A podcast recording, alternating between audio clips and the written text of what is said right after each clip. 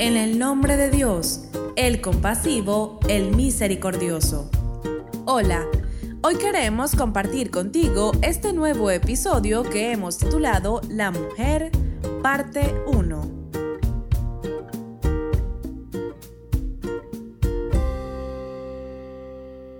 El día 20 de Yamadi Asani el sexto mes del calendario lunar se conmemora el nacimiento de Fátima Zahra, la paz sea con ella.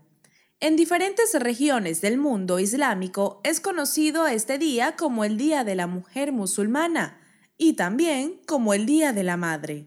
Sorprendentemente, el natalicio de la hija del profeta del Islam, la paz y las bendiciones sean con él y su familia, coincide con el Día Internacional de la Mujer, que se celebra el 8 de marzo según el calendario gregoriano. Esta conmemoración, institucionalizada por las Naciones Unidas, aparenta ser de carácter internacional, pero en realidad se basa en hechos que ponen énfasis solo en valores propios de la sociedad occidental. Esta coincidencia entre ambas celebraciones nos permite comparar dos arquetipos de mujer. Uno desde la perspectiva islámica y el otro desde la occidental. Para ello, distinguiremos tres ámbitos caracterizadores de la mujer. El primero la analiza como modelo en su realización individual. El segundo reflexiona acerca de su rol como sostén de la familia que es la célula básica de la sociedad. Y el tercero, examina el papel que desempeña en el orden político y social. Como es de esperarse, existen marcadas diferencias entre el modelo islámico y el modelo occidental, pero también hay algunas similitudes. Por ejemplo, Independientemente de la ideología y el sistema de creencias de uno u otro, el propósito común es fortalecer la dignidad de la mujer. Incluso, observamos en el Occidente una consistente militancia al respecto, a pesar de las grandes contradicciones. Esto significa que, al menos en lo teórico, no se percibe ninguna diferencia.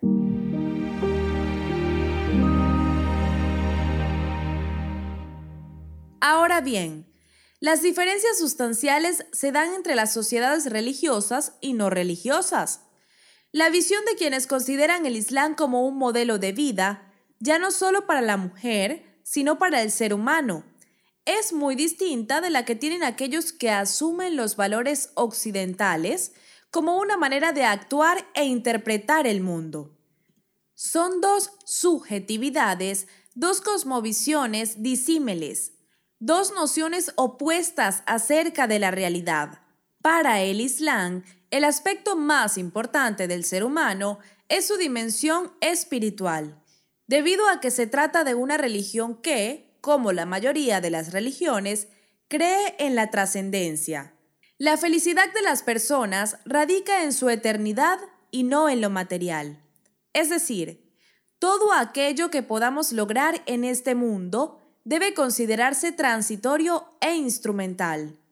En consecuencia, lo material no contribuye en nada para alcanzar la verdadera dicha. Y este es un punto que no debemos dejar de lado, porque no se trata de algo insignificante, de distintas teorías escatológicas sobre lo que sucederá al final de los tiempos o en las postrimerías de la ultratumba. En todo caso, lo que se pretende aquí es reflexionar acerca de las cosas relevantes del tiempo presente y de los modos de vida.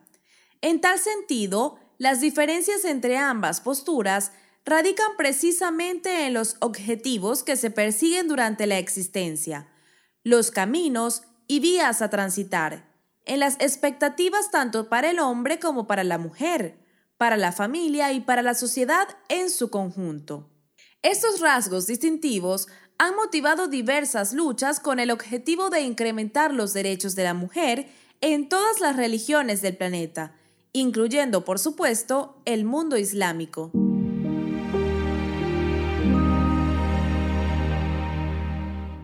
Los movimientos a favor de los derechos de la mujer cobraron auge en el siglo XIX, como resultado de las nuevas ideas surgidas durante la Revolución Industrial, luego de que fuera relegada la influencia que ejercía la Iglesia cristiana.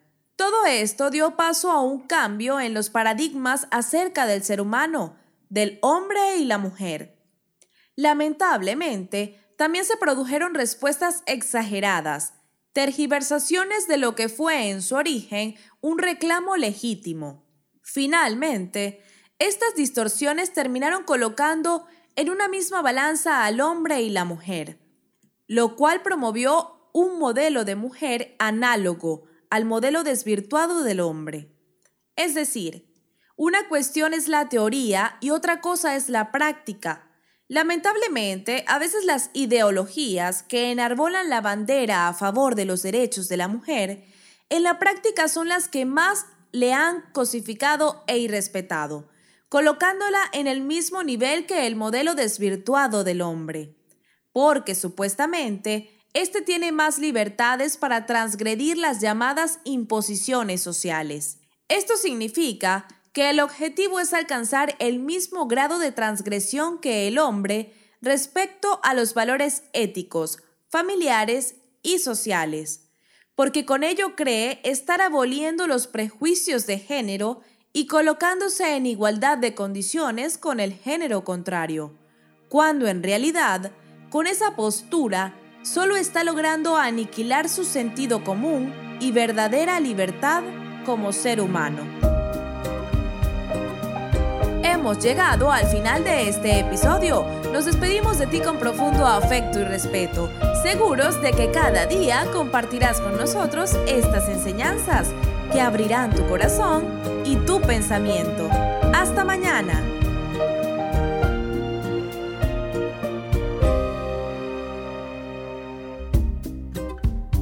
Olvides suscribirte a Fátima TV. Es muy sencillo. Solo debes incluir nuestro número en los contactos de tu teléfono móvil. Más 54 938 1539 0737.